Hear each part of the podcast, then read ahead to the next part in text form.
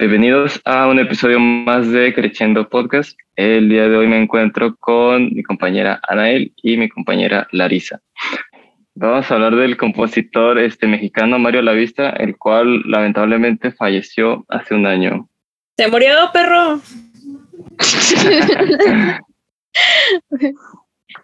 y pues bueno, antes que nada, bienvenidos a nuestro episodio del día de hoy. Y pues Héctor nos va a recordar las redes sociales para que nos sigan. Ah, claro. Sí, no, olviden seguirnos en nuestras redes sociales. Estamos en Facebook como Creciendo Podcast, Instagram y TikTok. Creciendo Podcast igual, súper originales. Y YouTube, Creciendo Podcast UDG. Ahí cambia poquito, ¿no? Ahí para que nos encuentren y si tienen cualquier comentario, quejas, sugerencias, se reciben con mucho gusto. Muy bien. Y pues bueno, muchas gracias Héctor. El día de hoy cuéntanos, ¿de quién hablaremos hoy? Repítenos de la persona que acaba de morir. Sí, el día de hoy vamos a hablar de el compositor Mario Lavista, el cual este, falleció hace un año.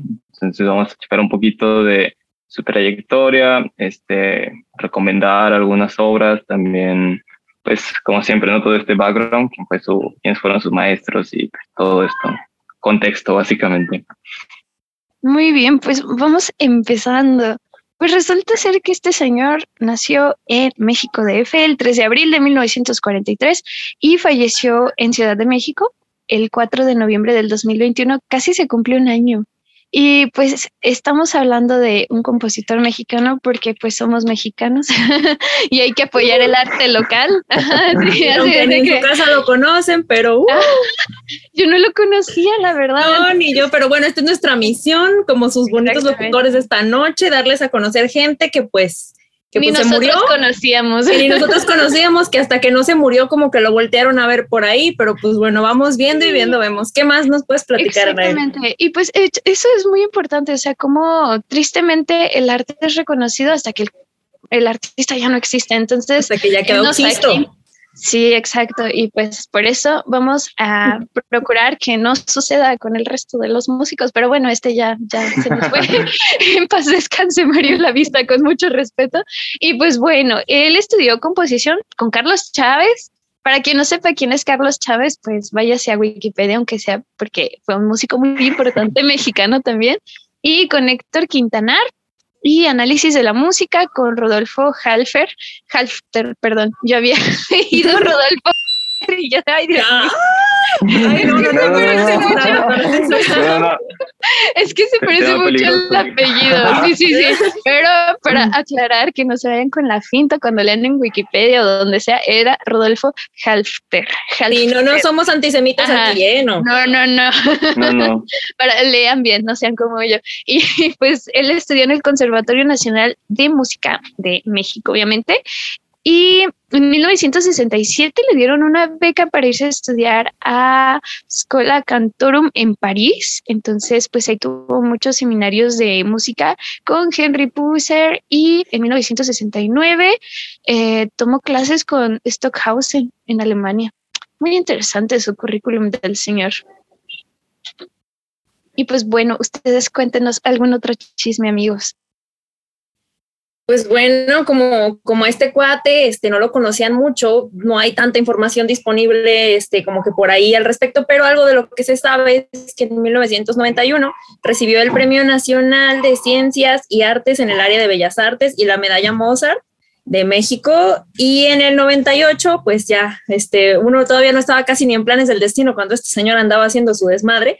En 1998 ingresó al Colegio Nacional es miembro honorario del Seminario de Cultura Mexicana y pues ha dictado cursos, seminarios, bueno, dictó, ¿verdad? Porque pues sabemos que ya se murió. Eh, cursos, seminarios en Estados Unidos, Canadá, Latinoamérica, de música contemporánea. Yo creo que quizá Héctor, que es compositor, nos puede hablar un poquito más de, de qué onda con, las, con los business de este señor, como que qué le gustaba, qué se metía antes de componer, platícanos un poquito. Bien, Cuéntanos, ¿cómo llegas a ese punto creativo de la música contemporánea? Claro.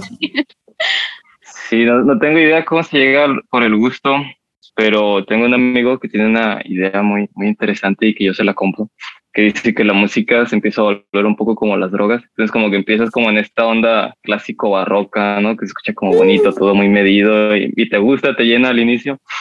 Y luego es como de, mm, creo que no es suficiente, ¿no? Entonces como que vas por más y ya llegas a estas corrientes impresionistas románticas, te medio te llena y les, mm, como que creo que todavía no. Luego ya empiezas a descubrir la música contemporánea y ahí es lo chistoso, por ejemplo, acá sí, he estado escuchando bastante todo y llega un punto en el que ya no te parece tan disonante. cuando es el primer acercamiento a lo contemporáneo, tal vez es como de ay, pues, ¿eso qué es? ¿no? O la, forma cuesta, las sonoridades no se digan, ¿no? O sea, estas obras muy sensoriales. Pero después llega un punto en el que ya escuchas uno y dices de que, ah, ok, pues sí. O sea, ya, ya no te da como ese golpe, ¿no? Ya es más relax. Pero no sé que si el señor se metía algo o no para componer, desconozco. Les debemos ese dato. Ah, pues por aquí me llegó el fax de que su música pues tiene relaciones entre la música, bueno, que tiene algo así como electroacústico y pues, como este señor o sea, apenas se murió y es contemporáneo, eh, precisamente como dice Héctor, yo creo como experiencia particular, ¿no? Cada vez que nos acercamos o yo me he intentado acercar a la música como más contemporánea, de repente sale un un repelús y una barrera y pues creo que es algo que también tenemos que tumbar, ¿no? Como todas estas ideas de que mm, todo lo que se hizo después del impresionismo va a sonar camafufo y, y como, con como con cosa del diablo, pero pues sí. ¿Qué onda? ¿Ustedes han escuchado algo de la música de este señor? Yo sí, yo, yo, bueno, algo, algo curioso fue que incluso el nombre de las piezas está, está bien loco. Me encantaría escucharlas, pero no, por lo mismo de que apenas pues falleció, no hay mucho repertorio ni muchas piezas en YouTube. Hay varias, pero se repiten casi que las mismas. Y este, y hubo muchas que me llamaron la, la atención porque había una que era, por ejemplo, decía Diafonía para dos pianos y percusión de 1973. Y yo de Diafonía, interesante, suena raro. Interesante. Sí, y había otra que se llamaba Quotations, bueno, supongo que se pronuncia Quotations para cello y piano. Y había una cosa. Ah, eso sí me interesa. Ya sé, o sea, está, está curioso. Y había un monólogo para barítono, flauta y vibráfono y contrabajo. O sea, es como monólogo. Una combinación súper rara. Sí, sí, sí. sí. Y, y exacto, la instrumentación está extraña. Y pues algo que a mí me gustó que se los recomiendo, está en YouTube y está el score, que es lo más interesante. Eh, el cuarteto de cuerdas, Reflejos de la Noche, está muy padre. Todo el tiempo hace armónicos y de hecho la, la notación, o sea, la partitura está, está muy rara. Yo jamás en mi vida he tocado cosas tan raras, pero hay unas partes que suenan como en mi opinión, suenan a delfines. Entonces, no sé ni siquiera cómo se tocan esos armónicos. Se dan de cuenta que está la nota y de esa nota haces como un glissando, como, no sé, lo escribe como con un zigzag no sé si sea como tipo un ricochet para llegar al otro armónico. Está bien raro, pero se me hizo súper interesante y fue como de, wow, quiero tocar algo así. Está muy divertido porque, bueno, a mí me pasa como Héctor dice, que, que llega un punto en el que dices, quiero más, más cosas raras. Está quiero meterme más cosas, quiero más. Sí, quiero como las drogas, precisamente. Algo que, o sea, así como que de principio dices, uy, ya no pega y luego te quieres meter más. Eso pasa, me imagino, en el proceso creativo de varios compositores. Pero amigos, no, no, las drogas. No, las drogas, no estamos promoviendo nada. No estamos promoviendo nada de eso. Nos van a acusar de antisemitas, de promover las drogas. nosotros este somos tres pequeños estudiantes. aquí todo bien, todo chido. Somos, somos chavos sanos. Sí, sí, somos gente. De casa panista de toda la vida. Sí, lo único que me meto es música contemporánea por los oídos y ya. ya se acaba bien loco. Sí, sí, sí. Sí, es que sí, o sea, a mí sí me ha pasado que de repente muchas cosas me suenan bien. O sea, aunque sean séptimas mayores y cosas bien locas, en mi cabeza ya, ya suenan bien. Y, y sí me ha pasado que es más divertido tocar como cosas contemporáneas locas que tocar barroco perfecto. No sé. Bueno, a mí eso es un gusto personal y por eso se me hizo interesante la música del señor. Fue como de, oh, quiero escuchar más cosas. Y tiene piezas para violín. Yo violinista, pues claro que sí, pero no están en YouTube. Entonces ahí es como de, donen las partituras, por favor, compartan. Sí, exacto. También eso sería como interesante, ¿no? E-, ese punto de que está la música, pero no, no se comparte como tal y no hay manera de ejecutarla porque no hay partituras. Entonces, también ese punto deberían de tomarlo en cuenta. Sí, pues bueno. Algo que, que me pasa a mí curiosamente es casi que todo lo contrario a ustedes, o sea, y, y, por eso digo que está cool que investiguemos y exploremos estas corrientes contemporáneas, sobre todo porque, pues bueno, el señor se acaba de morir, eh, porque a mí particularmente sí, o sea, escucho algo contemporáneo y es como que, mm, o sea, como que luego, luego me vienen a la mente este concierto para dos helicópteros y un violonchelo, una cosa así medio extraña que no recuerdo de quién era. Y y pues bueno, son cosas que pasan, son cosas que suceden, pero también creo que es importante no cerrarnos a las posibilidades de escuchar todo tipo de géneros y, todas estas cosas. Y sobre todo, pues claro, pues es un autor mexicano, un compositor mexicano, y pues no, no pasa nada, o sea, no, no tenemos por qué hacerle el fuchi, ¿verdad? Tampoco hay que tener una visión tan eurocentrista. Entonces, chicos, ¿qué piezas además nos pueden recomendar? Así que ustedes hayan escuchado y dijeron, no manches, esta está de huevos, ¿qué pedo? Yo ya recomendé la mía, le toqué a Héctor. Pues, este, si no me equivoco, también tiene este, la ópera Aura, que está basada justamente en el libro, en la novela de Carlos Fuentes. Ahí tengo dudas sobre el, autor. Sí, es una chulada. Sí, sí, sí, es chulada, sí. Sí, entonces podría ser el acercamiento por ahí y hacemos como doble match, ¿no? O sea, leer la, la novela y luego aparte la cuestión de la ópera estaría bien. Y creo que a lo que recuerdo, la música no es como mm, muy alocada, o sea, no es como Stohausen, por ejemplo, una sonoridad más agradable. Entonces puede ser como ese acercamiento, porque luego también creo que por ahí puede ser que surja el, rechazo hacia lo contemporáneo, que se van directamente como hacia las sonoridades muy estridentes. Y pues sí, o sea, por ejemplo, Stohausen sí, yo no, lo yo no lo pondría de golpe. Sí, a Penderecki, sí, yo no lo pondría de golpe porque sí va a ser como, ok, creo que ajá, muy, muy intenso, ¿no? Es como, pues poco a poco, porque si no, sí, puede generar un, un rechazo sobre todo. Sí, y otra cosa, bueno, no necesariamente les tiene que gustar. Sí, hay muchas cosas que yo toco en violín y no me gustan. pero sí, la verdad, sí, sí. Ya, Fuertes declaraciones, se sabe, se sabe. No, pero es que, o sea, por ejemplo, en la orquesta hay muchas cosas que yo diría, ¿por qué? Pero pues eres músico de orquesta y, y pues no es no es que tú puedas escoger el repertorio de la orquesta. Claro. ajá, de todas formas, pues aprendes a disfrutarlo, sea como sea, o aprender algo de la música que no te encanta, pero puedes sacarle cosas positivas, ¿no? Entonces también eso es un, pequeño tip de, vida. Y esas recomendaciones que nos dan, este, que nos estamos, bueno, que, que ahorita ustedes, nuestros radioescuchas, se están chutando, pues como dice Héctor, son quizá un poco más digeribles y si buscan tener un acercamiento pues estos periodos musicales más contemporáneos, puede ser una muy buena opción comenzar por ahí y matan dos pájaros de un tiro porque pues es un compositor mexicano.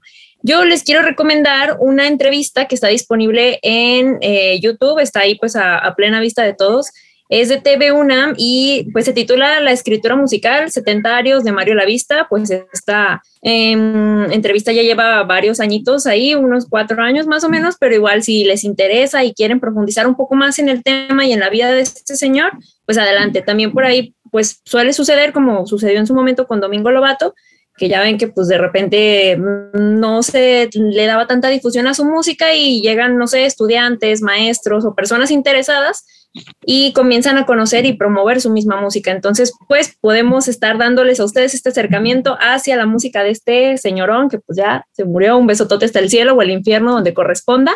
Pero pues sí, está la, es la gran invitación. Esperamos que esté en el cielo. un besotote. Sí, para ti, Mario, en paz descanse. Sí, y pues bueno, pues yo creo que vamos cerrando nuestro podcast. ¿Algo más que quieran platicar, amigos? A nuestros pues, radioescuchas. A quien esté por ahí, si es que hay alguien. pues yo que les quiero decir, pues está, está divertido, digo, qué bueno que vayamos como acercándonos un poco más a estos compositores. Viene el mes patrio, este, no solamente podemos hacerle al loco y hacerle a la mamada en septiembre, así que pues vayan echándose una vuelta. Eh, nosotros les brindamos este pequeño acercamiento y ustedes ya se dejan ir como gorda en tobogán. Chicos, ¿qué más? ¿Qué más? no, pues ya, que pues aprovechemos YouTube es interesante y es gratis, así es que hay mucho que, que, aprender por ahí también. Sí, y pues como dice Larisa, también hay un documental que se llama Aniversario del Colegio Nacional con la, Mario Lavista y también es como entrevistas con él y más sobre su lenguaje musical, así es que está interesante también y es gratis. yo es gratis. Aquí a los músicos nos gustan las cosas gratis. Partituras gratis, efectivamente también. y pues listo, es tu turno. Uy, pues no sé, qué decir. Pues la despedida. Creo que para cerrar igual hay más recomendación. sí, probablemente convenga una despedida para cerrar.